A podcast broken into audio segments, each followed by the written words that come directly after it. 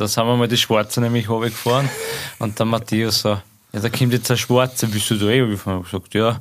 Und dann ist der so brutal langsam da runtergerutscht und ich so zu Matthias, ist irgendwas? Ja so, nein, dann gib ein bisschen Gas.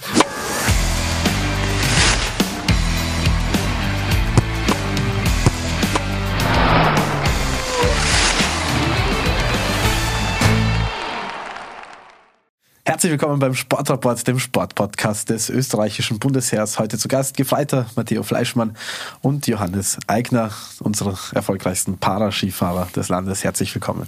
Grüß dich, Herr. Ihr Lieben, gratuliere euch zu der vergangenen Saison, die natürlich äh, großartig war. Ähm, Weltmeisterschaft, äh, die Paralympics in Peking, alles abgeräumt. Vor allem die Paralympics waren natürlich äh, super. Man sieht dich, Matteo, hier in Uniform. Du bist als Gefreiter schon beim Bundesheer als Guide. Johannes, du kommst erst im April dazu, dann wirst du nämlich 18. Aber auf jeden Fall seid ihr schon Teil des österreichischen Bundesheers und fährt auch schon die Erfolge, ähm, auch in der heutigen Saison, großartig ich äh, ein. Aber schauen wir noch ein, einmal zurück, äh, lieber Johannes. Wie war das denn so die vergangene Saison für dich? Ja, die Saison war eigentlich wie aus einem Märchenbuch, kann man sagen. Angefangen mit der WM. Da hat es, sagen wir mal, das Jahr 2022 gut gestartet. Da hätte die WM auch nicht besser laufen können. Ähm, dann darauf halt dann gleich die Paralympics, wo gleich mit, äh, mit dem ersten Rennen äh, gleich gut drinnen war war die, waren die Paralympics natürlich auch wie aus einem Märchenbuch und waren dafür dann nachher auch leichter zum Fahren, weil der Druck weg war nach dem ersten Rennen. Und ich glaube, deswegen ist, sind die Paralympics dann so gut ausgegangen. Fünf Medaillen bei den Paralympics, äh, zahlreich bei der Weltmeisterschaft noch. Das ist eben keine Karrierebilanz, sondern eine Saisonbilanz von der vergangenen. Ähm, Johannes, du bist jetzt äh, 17, Matthias, du bist nicht äh, viel älter das ist ja fast schon unglaublich, was ihr schon ähm, so früh erreicht habt. Ja, ich bin eigentlich eher jetzt ganz kurz noch am Fragen, was für ein Märchen ist denn das dann eigentlich gewesen? Die Schöne und das Biest oder? Ja, ja. Dürft ihr euch dann aussuchen, wer wer ist. Äh, Matteo, wie hast du das aus der Perspektive eines Guides äh, empfunden? Du musst ja natürlich als Guide vorfahren. Johannes hat eine äh, starke Sehbehinderung, das heißt, mhm. er muss sich komplett auf dich äh, verlassen. Als ihr so in die Saison gestartet seid und die WM schon einmal gut gegangen ist, hast du da gewusst, das wird gut? Ja, also mir war immer klar, der Hans ist ein guter Skifahrer der weiß, worauf es ankommt. Und man hat auch schon in der Vorbereitung gesehen von der Saison, das ist nicht so blöd, was man da dann, spätestens bei der WM hat er sich dann wirklich ausgestellt, dass es nicht blöd war. Und zum Abschluss dann die Olympiade hat das Ganze nochmal bestätigt, sage ich mal. Und ja, grundsätzlich ist meine Aufgabe eigentlich nur die, dass ich ähm, sicher von A nach B, also vom Start ins Ziel bringe und mehr oder weniger alles ansage, was ich normal mit meinen Augen beim Skifahren wahrnehme, was er ja nicht sieht. Johannes, mit Matteo bist du jetzt international unterwegs. Das ist in dem Sinne gleich der erste Guide, mit dem du international groß aufgetreten bist und es hat auch großartig funktioniert. Aber wie wichtig ist diese Rolle des Guides für dich beim Skifahren? Ja, das ist natürlich sehr wichtig. Das sind ja so gesehen auch meine Augen in dem Sinne. Und wie der Matteo das erste Mal mit mir gefahren ist, am ersten Kurs, da hat das auch gleich sofort funktioniert und das ist ja bis heute eigentlich so geblieben und ich glaube, deswegen funktioniert das auch so gut. Ja, ich glaube, man muss dazu sagen, wir verstehen uns wirklich gut miteinander. Er ist, sag mal, wie so ein, ein kleiner, geschroppiger Bruder, den ich nicht haben will, aber trotzdem gern habe. Und nein, wir verstehen uns jetzt nicht nur auf der Piste gut, weil gerade in unserer Beziehung da, da kommt es jetzt nicht nur drauf an, Training, Training, Training, sondern so das Vertrauen ist ein wirklich großer Grundstein, weil er mir wortwörtlich blind vertrauen muss. Und wenn ich sage, gerade hocke und ich schlage einen Hocken, fährt er gerade in der Hocke in, mit einem 100 ein auch nicht seine. So ist das Vertrauen und deswegen wir verstehen uns halt auch einmal im Sommer machen wir Sachen gemeinsam nach dem Skifahren, bicken wir beieinander und das ist, glaube ich, das, was wirklich was ausmacht. Ja. Glaubst du, ist das auch wirklich relevant oder gibt es auch Guide-Teams, wo es einfach sportlich super passt, aber sie sich eigentlich gar nicht wirklich ausstehen können? Ich meine, es könnte funktionieren, dass man sich jetzt auch nicht auskommt, weil es ist trotzdem Sport, aber es macht es halt wesentlich einfacher. weil ich halt einfach ganz genau weiß, wie dick da, was geht da in dem Kasteldom eigentlich wirklich gut. Teilweise, man, immer verstehe ich es eher nicht, wird einem genauso gehen. Aber das macht es halt einfach einfacher, als, weil es eine gute Trainingsbeziehung ist und nicht nur auf Trainingsschwerpunkt, sondern auch freundschaftlich gut funktioniert. Ja. Jetzt hast du, Johannes, den Matteo ähm, rasch gefunden oder seid sehr schnell gefunden äh, worden. Aber so eine Guidesuche kann auch mühsam sein und äh, daneben gehen. Wie glücklich bist du, dass das bei euch geklappt hat? Ja, so eine Guidesuche ist ja dann doch schwer, weil es muss ja ähm, vom Technischen her oder beziehungsweise vom Skikönnen natürlich auch zusammenpassen und dadurch, dass der Matteo vorher schon fies gefahren ist, äh, war der Grundstein auch schon da und dass das so gut funktioniert hat, äh, das ist einfach äh, so ein, ein wenn du was gewusst hast, das kannst du dich verlassen und das war dann auch relativ wichtig, weil wenn man gesehen hat, wenn ich zum Beispiel irgendwo Probleme habe beim Training, weiß der Matteo genau, wo es meistens liegt und wie er mir helfen kann, weil er die Erfahrung schon da hat. Und wir haben ja doch dann beide doch das gleiche Schwungbild, sage ich mal, immer ein bisschen hinten drinnen halt. Und deswegen kann man da relativ gut helfen. Und du bist einmal oder vielleicht sogar ein paar Mal auch mit deiner Schwester äh, gefahren, die auch geil ist für deine ähm, andere Schwester, nämlich für die Veronika. Und da hat es nicht so ganz geklappt, oder? Ja, weil der Matteo ja den äh, Kundendienst gemacht hat, das eine Monat, wo er beim Herr dann sein hat müssen und mit mir nicht trainieren hat können, ähm, bin ich dann mit der Lisi gefahren. Sagen wir es mal so, ich war dann wieder froh, dass der Matteo zurück ist. Ähm, das hat gar nicht funktioniert. Da hätte man, glaube ich, nicht einmal von Opfer reden brauchen, wie das ausgeschaut hat beim Fahren. Ähm, ja, da, das lassen wir lieber, glaube ich. Liebe Grüße an die Lisi. Sie, sie passt halt dann mit der Veronika wahrscheinlich besser auf der Piste ja. zusammen. Aber das Guide-Thema ist natürlich äh, omnipräsent äh, bei euch im, im Sehbehindertensport. Matteo, Johannes hat schon angesprochen, du bist selber FIS-Rennen gefahren, du warst äh, in verschiedensten Landeskadern ein sehr, sehr guter Skifahrer. Als dann äh, die Möglichkeit kam, Guide zu werden, wie schnell hast du gesagt, das klingt spannend, das äh, mache ich? Ich habe schon, ehrlich gesagt, anfangs eine Zeit lang überlegt, weil ich ja relativ, das war noch nicht lang her, dass ich wirklich selber aufgehört habe und ich habe ja nicht deswegen aufgehört, weil ich keinen Spaß mehr gehabt habe oder weil ich gesagt habe, das ist aussichtslos, sondern man muss schon sagen, Skifahren ist finanziell eine große Rolle und gerade im Alter von 15, 16 Jahren ist das dann ja, Sache von den Eltern, das zum Stemmen und da mal 10, 15.000 pro Saison einfach so herzugehen für Skifahren, kann sich auch nicht jeder leisten und das muss man schon sagen. Und das war auch mit ein großer Grund, warum ich gesagt habe, ich höre auf, weil mir das selber viel Druck gemacht hat, dass meine Eltern da so viel investieren müssen. Und wie dann das Angebot gekommen ist vom Ansee, habe ich das eigentlich so ein bisschen am Anfang, ehrlich gesagt, als Chance genutzt. Ich kann dem Skifahren treu bleiben, weil es ist wirklich meine größte Leidenschaft. Ja, erst nach dem ersten Kurs hat sich das dann eigentlich ausgestellt. Ich habe vorher ja, ehrlich gesagt überhaupt kein Bild gehabt. Ich habe geglaubt, das ja. ist jetzt glaub, so blöd, wie es klingt, wie so ein deutscher Touri, die Pisten rollen. und dann sind wir da gefahren und der hat mich gleich mal angefangen, um, von hinten zum Jagen mit einer Ruden, blöd gesagt. Und ja, am zweiten Tag, glaube ich, da sind wir mal die Schwarze nämlich gefahren und der Matthias so, ja, da kommt jetzt ein Schwarze, bist du da eh? Ich gesagt, ja. Und dann ist der so brutal langsam da gerutscht und ich so zum Matthias, ist irgendwas? Ja, so, nein dann gib ein bisschen Gas. Und da hat er dann gemerkt, dass das nicht nur so ein Rutschpartie wird. Ja, da, da habe ich das erste Mal wirklich gesehen, dass da, was da dahinter steckt, hinter diesem Parasport, dass das fast, also wirklich total gleich zum Stöhnen ist zum normalen Skifahren. Teilweise sogar für mich jetzt mittlerweile, wo ich da jetzt länger dabei bin, fast sogar überzuordnen. Weil du als normaler Mensch sagst, mir geht's gut, da ist alles dann, passt, ich kann mich drauf verlassen so wie es jetzt bei ihm zum Beispiel ist, der verlässt sich ja wirklich nur auf das, was ich sage. Und jetzt muss man sich einmal vorstellen, fast jeder von uns wird schon mal Skifahren sein. wenn ich da mit 50, 60, 70 km/h fahre, fühle ich mich ganz wohl.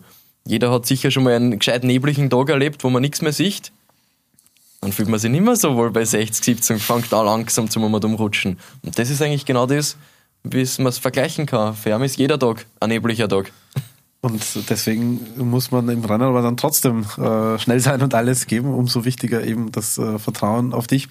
Jetzt äh, hast du gesagt, du wolltest dem Skifahren äh, treu bleiben, das war dann für dich die Möglichkeit und dann kam die große Überraschung, das ist ja nicht nur Skifahren, das ist wirklich äh, Racing, also wirklich mhm. äh, Rennen fahren. Hast du dich da lange adaptieren müssen oder ging das dann doch schnell? Nein, es ist eigentlich relativ schnell gegangen, weil es ja eben, wie gesagt, noch nicht so lange her war, dass ich wirklich selber aufgehört habe. Und ja, wir sind dann haben gleich auf diesen, auf meinem vorigen Trainingszug, sage ich mal, weil ich ja doch nur in dem Rhythmus drin war, gleich aufgesprungen und haben mhm. da gleich weiter dran gearbeitet und das hat sich gut ausgezahlt. Ja.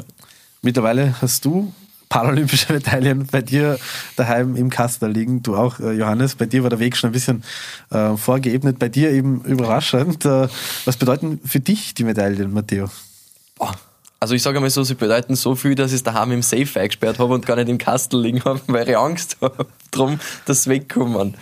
Was eh paranoid ist, ehrlich gesagt. Aber nein, es ist eine Riesenbedeutung, weil sie sind halt einfach auch die Bestätigung von unzählige Stunden, die du nicht nur auf der Piste verbringst, sondern auch in der Kraftkammer und nur dazu im Auto. Das darf man nicht vergessen, was wir da im Jahr an Kilometer und Stunden im Auto verbringen, ist doch auch eine große Rolle. Johannes, du hattest wahrscheinlich das Ziel schon von klein auf, man weiß ja, deine gesamte Familie ähm, sehr skibegeistert. Äh, deine Schwester Veronika schon sehr früh Anzeichen gemacht, dass sie ganz nach äh, vorne fahren möchte. Oft war mal das Alterslimit, glaube ich, das große Problem, dass sie nicht genau. schon viel früher erfolgreicher war. Dann äh, du und deine Schwester Barbara noch hinterhergekommen, beide auch jetzt wahnsinnig erfolgreich. War das für dich immer klar, ich werde Paralympicsieger? Ah, klar, also man arbeitet auf das hin. Man, das ist einfach das Hauptziel das ist bei, bei jedem Training, es wird halt immer davon geredet, ähm, überhaupt dann bei den, man kann sagen, zwei Jahre vor die Paralympics, da wird dann schon, da werden schon die Maßstäbe gesetzt, da wird schon ausgefüttert, wer könnte bei den Paralympics soll er mitfahren und dann wird halt wirklich nur auf das drauf gearbeitet. Das ist eigentlich immer das Hauptthema bei Videoanalysen oder beim Training und ähm, wie der Matthias schon gesagt hat, das ist dann halt einfach eine Bestätigung, dass sie die Trainings auszahlt haben und du hast dann halt so eine Art äh, wie ein Haken auf deiner Liste, wann du ja, wie man es halt sehen will, das ist einfach dann ein Haken auf der Liste, was du sagst, du hast das Ziel erreicht, das du gesetzt hast. Und dass das dann eigentlich so gut ausgefallen ist, hätten wir uns, glaube ich, beide nicht äh, ein Trauma machen. Aber jetzt im Skifahren sozusagen aufgewachsen, wie früh war dir klar, dass du der beste Skifahrer in der Parasportwelt werden möchtest? Klar, äh, ich glaube, das ist erst gekommen, wie wir dann mit den ersten Weltcup-Rennen gefahren sind. Da siehst du dann auch erst, wo du überhaupt stehst, weil vorher kommst du mit den Leuten nicht wirklich in, in Kontakt, mit denen du eigentlich fahren müsstest, schlussendlich dann. Und äh, das war dann halt mehr immer so ein, ein langsames Hinarbeiten, kann man sagen. Man hat halt jeden, jeden Sportler so, sage ich mal, einzeln genommen und den dann halt Plexus aufgearbeitet und geschaut, dass man dann äh, ein nächstes Ziel setzt. Und da merkst du dann halt schon, dass äh, Eile dann auch möglich ist. Und mit der Einstellung sind wir dann eigentlich auch eingegangen in die Paralympics. Matteo, jetzt weiß man, dass man als Guide äh, im Endeffekt genauso Spitzenleistungen fahren muss wie der ähm, Athlet selbst. Das erfordert natürlich auch Vorbereitung. Das war immer die große Problematik, dass erfolgreiche ähm, Sportlerinnen und Sportler mit Sehbehinderung dann zwar irgendwann abgesichert waren, auch durch diese verschiedenen Systeme, aber die Guides noch nicht. Wichtig ist es, dass du jetzt durch deine Guide-Position ähm, auch beim Bundesheer sein kannst und im Endeffekt genauso wie der Johannes äh, deinem Training voll und ganz dich widmen kannst und nicht äh, arbeiten gehen musst nebenbei. Ja, also wie gesagt, da ist mir schon ein, riesen Star vom Herz gefallen. Und eben ein riesengroßes Dankeschön eben ans Bundesheer, dass die das ermöglicht haben, weil eben, wie schon erwähnt, war das vorher nicht möglich. Und man muss ja sagen, als Guide, ich habe genau den gleichen Trainingsaufwand wie er muss die gleiche Zeit opfern, stehe im Normalfall mit gleich viel Motivation und Engagement da.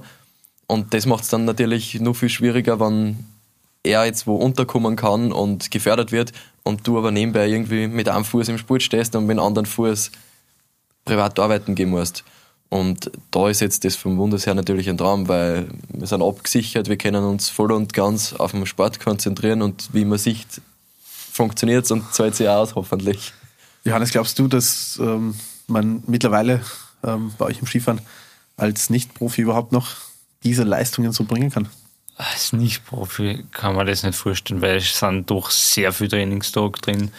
Ähm, Und ähm, du, wenn du da nicht mit vollen äh, Engagement oder mit Überzeugung da dabei bist, dann kann ich mir wirklich nicht vorstellen, dass du vorher mitfährst, weil das Niveau in den letzten Jahren da die Song schon um einiges gestiegen ist und äh, nein, das kann man nicht vorstellen, dass da irgendwas möglich war.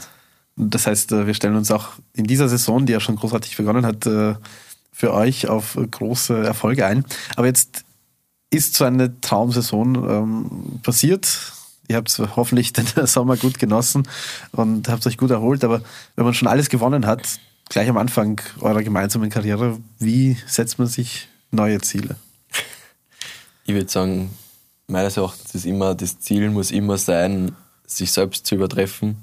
Das heißt, man, natürlich ist man im Sport an andere gebunden. Wenn ich nicht schneller bin wie der Italiener beispielsweise, na, dann kann ich nicht gewinnen, logischerweise. Aber für mich sollte der Sport hat doch was mit sich selbst zu tun. Man braucht die Einstellung dazu und deswegen ist unser Ziel immer einfach, unsere eigenen Leistungen zu übertreffen und nicht die von anderen. Was würde das konkret jetzt bedeuten, Johannes, für diese Saison? Ja, für diese Saison ähm, ist ja da die WM ähm, als nächstes große Event geplant. Und da einfach schauen, die Leistungen, die du letzte bei der WM gebracht hast, äh, zum Toppen. Und wie der Matteo gesagt hat, äh, man tut ja als Skifahrer, ähm, sagt man nicht, nur wenn man das jetzt gewonnen hat, passt jetzt hier auf. Ich brauche jetzt nichts mehr fahren, wenn du selber trotzdem den Ehrgeiz noch hast und du setzt dir dann eh immer selber die Ziele und schaust eh, dass du das toppen tust. Das ist ja dann auch für dich selber immer eine Bestätigung, dass was weitergegangen ist du, du lebst ja so gesehen von Sport und willst ja da das Beste rausholen und nicht sagen, ah, jetzt habe ich noch Erfolg, jetzt äh, kann ich nur mehr irgendwie fahren und fertig, weil ich habe das ja schon. Das tut, glaube ich, kein Sportler. Das heißt, dass ihr das äh, jetzt eher locker angeht, äh, damit können wir nicht rechnen. Also da, da, kommt auf jeden Fall noch einiges zu. Es äh, passiert nämlich auch eine starke Entwicklung im Paraskisport. Es gibt immer mehr Rennen, auch immer mehr Rennen in Österreich, also Heimrennen für euch, Weltcups, Europacups. Ähm, wie geht es euch da, wenn ihr vor heimischem Publikum fahren könnt? Ja, es ist immer schön, würde ich sagen, weil auch jetzt die Möglichkeit besteht, dass einmal Freunde und Familie wirklich zuschauen kommen können. So, und ja, für mich, also für uns, sage ich mal, Saalbach sind sowieso ja. unsere Lieblingsrennen, weil wir einfach, ah nicht, das ist einfach ein Hang, wo wir von Anfang an ab dem ersten Trainingstag gesagt haben, der ist geil, das kann was. Und sonst würde ich sagen, Kitzbühel ist eigentlich, weil man es halt ja. im Fernsehen immer sieht von, die, von klein auf, von den großen Idole, die dort am Slalomhang runtergefahren sind. Und wenn man jetzt wirklich einmal selber dort ein Rennen hat, ist das schon irgendwie was Schönes. Ihr habt ja auch die Zeit erlebt, äh, in der der Paraskisport eigens organisiert war, im Paralympischen Komitee. Seit äh, dieser Saison wird der Paraskisport von der FIS organisiert. Johannes, was erhoffst du dir da für Veränderungen, Verbesserungen vielleicht? Ja, ähm, vielleicht äh, ein bisschen mehr Aufmerksamkeit. Der Parasport denkt ja, was das äh, anbelangt, ja trotzdem noch ein bisschen nach. Äh, medial ist zwar eh viel schon passiert. Da die so. Ab der WM hat man gemerkt, genau, dass ja. da wirklich ein Aufschwung da war. Natürlich, wir haben es dann besonders gemerkt mit sehr vielen Interviews, was natürlich extrem schön ist, weil man halt sieht, es kommt an, es wird von den Leuten bemerkt, sage ich mal ganz blöd. Und dann stehst du auf einmal daheim beim Biller, holst da ein Jasel und da kommt irgendwer her, den du vorher noch nie in deinem Leben gesehen hast. Ich hab die im Fernsehen gesehen und schon was Schönes. Ja. Ne, also kennen tut man euch auf jeden Fall, vor allem nach dem vergangenen äh, Winter. Ähm, und ihr habt ja mit den Leistungen auch dafür gesagt, dass auch andere Auszeichnungen äh, gefolgt sind. Johannes, du bist äh, Sportler des Jahres äh, mit Behinderung geworden. Matteo, so eine Auszeichnung gilt ja dann im Endeffekt zur Hälfte auch dir. Ja? Äh, wie wichtig ist euch sowas? Wie ich auch bei der Sportgala schon äh, bei ein paar Interviews erwähnt habe, ähm, es ist halt einfach so, den Preis hast du ja nicht so wie beim Skifahren selber in der Hand sondern das äh, entscheiden ja andere Leute für dich, ob du das jetzt, sage ich mal, gewinnst oder nicht. Und dass man da dann, ähm, ich sage einmal, die Wertschätzung von dem, was du geleistet hast, nochmal in so, in so einen Preis zu kriegen, ist was sehr Schönes und äh, ich glaube auch was Besonderes. Man sieht es ja immer im Fernsehen, die Nikis, und dass man dann selber an, äh, jetzt zum Beispiel der Heimsteh hat, ist natürlich äh, was sehr schön ist. Niki gab es natürlich nicht als zweite Trophäe für dich, aber ähm, wechselt sie euch ab? Das hat Wanderpokal, dass er mal ein paar Wochen bei dir steht, oder? Ein Wanderpokal, nein, ich glaube, der bleibt beim Hansi daheim. Das hat er sich ja wirklich verdient, weil wie er schon sagt, das ist halt wirklich eine Bestätigung für die Leistung, die man erbracht hat. Und da kommen auf jeden Fall noch äh, ganz viele dazu, da bin ich äh, mir sicher. Ähm, aber bleiben wir kurz beim, beim Skifahren selbst. Äh, Matteo es kurz beschrieben. Johannes, wenn er runterfährt, sieht das so, als wäre es ein bisschen sehr nebelig. Es ist jetzt grob gesagt, ja.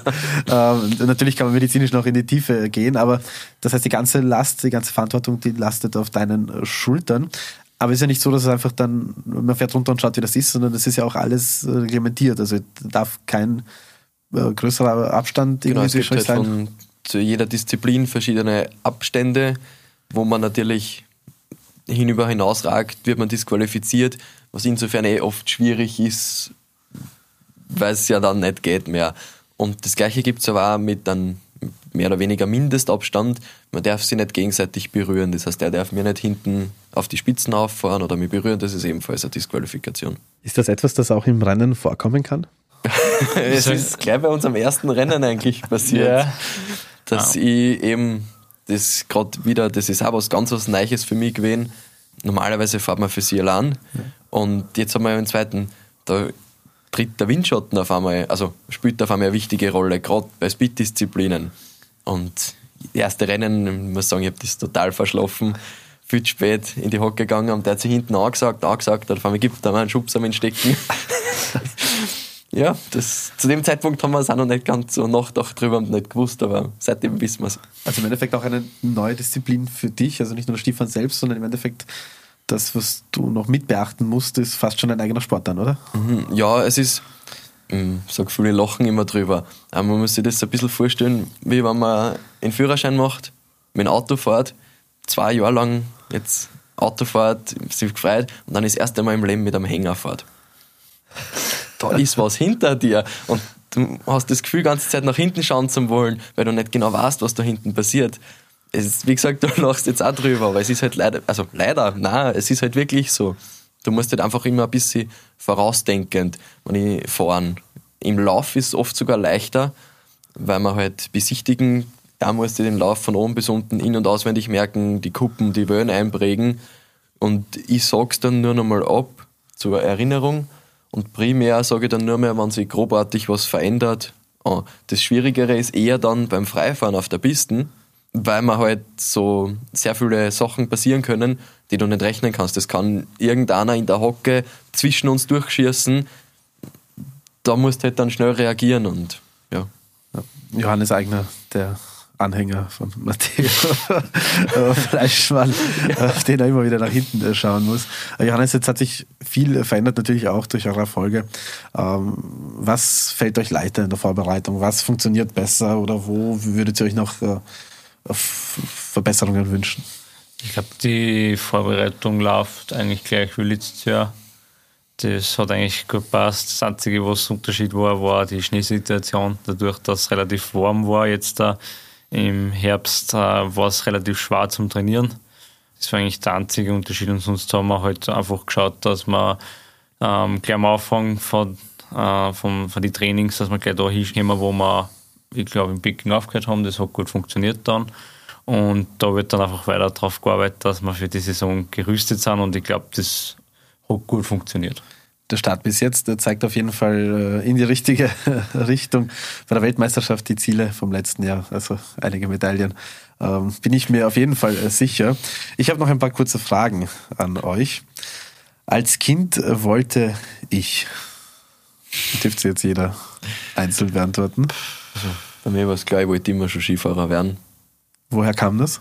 Familie war immer skibegeistert und ich habe die im Fernsehen fahren gesehen und für mich war immer klar, ich wollte das machen. Somit bin ich auch ich zum Skifahren gekommen und schlussendlich dann zum Hansi. ich glaube, ich würde eh das Gleiche sagen, weil die Schwestern das ja eigentlich schon so vorgemacht haben, kann man sagen. Und so zieht man dann natürlich noch. Und da ist angemerkt, äh, deine beiden Schwestern, die Lisi und die Irmi, sind ja selber auch äh, Ski gefahren und waren dann natürlich die optimalen Guides für deine größere Schwester. Also ganz, ganz viele Schwestern, die mit Johannes äh, daheim Ski fahren. Ähm, ohne Sport bin ich. Ich glaube, hilflos würde ich mehr sagen. Ja, weiß nicht, ohne, ohne, ohne den Sport hätte ich einfach kein Ziel, äh, dass ich sage, weil so arbeitest du halt immer auf ein Ziel hin. Da müsst du immer irgendwas suchen, was ein echtes Ziel war. Das war dann wohl schwierig. Es gibt, es gibt dann so ein bisschen eine Festigkeit im Leben. Ja. Eine Richtung und äh, ein Ziel. Das ist schön. Die beste Eigenschaft von Matteo und Johannes ist, also gegenseitig, Die beste Eigenschaft. Ich fange mal an. ha? Die beste Eigenschaft von dir. Bist du sehr hilfsbereit? Ich würde sagen, der Ehrgeizigkeit. Ist zwar hier und da nicht gerade so positiv an dir, aber doch was ganz Gutes. Gerade im Sport ist es eine der wichtigsten Eigenschaften. an Matteo oder Johannes ähm, nervt mich am meisten. Wann mir bitten was ist. Ah, wenn er wieder alles besser weiß. Also fast schon eine sehr freundschaftliche Beziehung hier. Unser unnützes Talent ist, also was ihr gemeinsam so richtig gut könnt, was keiner Definitiv der unnötige Mundharmonika. Ey, das ist super. braucht. Wird die bei Siegerehrungen ausgepackt, oder? Ah, nun nicht, so gut ist er noch. ja, so gut, so gut bin ich noch nicht. Und deine? Muss ich überlegen. Trau, dass ich nichts Falsches sagen. gut erzogen. Sonst lässt du gleich in ein, in ein Tor reinfahren, oder? als, als Revanche. Hm. Der hat Angst, der weiß, dass wir bei Skifahren wieder in der Schweiz ist. Sonst gibt aber keinen Hopp. Na, das wollen wir natürlich nicht riskieren, aber auf jeden Fall, Johannes muss noch Mundharmonika üben. Ich träume von. Das ist eine gute Frage. Jetzt ist gerade die Sommervorbereitung vorbei und der Sommerurlaub. Jetzt träume ich noch so ein bisschen nach von unseren Sommerurlauben mit unserem Wohnmobil. Jetzt muss ich überlegen, was, was ich träumen tue. äh, hahaha. Noch träumen. Ah, Nein, noch träumen Was, nicht. glaub, was glaubst du, träumt er, Matthias? Wovon träumt er? Nein, ich weiß nicht, ob wir das da so sagen können. Nein, Spaß. Träumen. Oder was, was, nehmt ihr, was nehmt ihr euch noch vor? Was sind noch eure Ziele? Was wünscht ihr euch noch? So fünfmal gut bei den Paralympics, das war da was, ha? Das war mal was, ja. Bei der nächsten in Italien. Oder wenn wir mal irgendwann gut genug sind, die Streifen runterfahren. Mhm. Das ist auch noch Das- so ein Ziel von uns, das wir Ja. Das wir jetzt irgendwann gerne mal machen würden. Aus Vorläufer die Streifen fahren. Glaubt ihr, ist das technisch, skifahrerisch ungefährlich möglich? Oder mit Guide Ah, und, ich glaube, man kommt ungefährlich nicht die Streifen runter. Ich kann sagen, da ein gewisses Risiko ist immer vorhanden. Aber ich weiß nicht, das ist irgendwie so ein Traum von beiden, weiß nicht, man, Einmal man hat sowas einfach, glaube ich, noch nicht gesehen. die Streifen zum Fahren. Und Ein Parasportler, die gerade als Parasportler, ich glaube, mir fällt kein Parasportler ein, der die Streif wirklich im Renntempo mit gesetzten Toren Wo jemals gefahren gefahren ist. ist, durchgehend. Und weiß nicht, das war irgendwie so ein Meilenstein von uns, Ja. das einmal machen zu dürfen. Dann haben wir euren gemeinsamen Traum äh, gefunden. Wir wünschen euch natürlich äh, viel Erfolg für eure weitere sportliche Zukunft. Danke, Danke. für eure bisherigen Danke. Leistungen und äh, bin mir sicher, dass sich dieser Traum auch erfüllen wird. Alles Gute euch beiden. Danke, Danke. sehr. Ja, das war's vom Sportreport. Wir freuen uns, wenn ihr auch beim nächsten Mal mit dabei seid. Bis dann und auf Wiedersehen.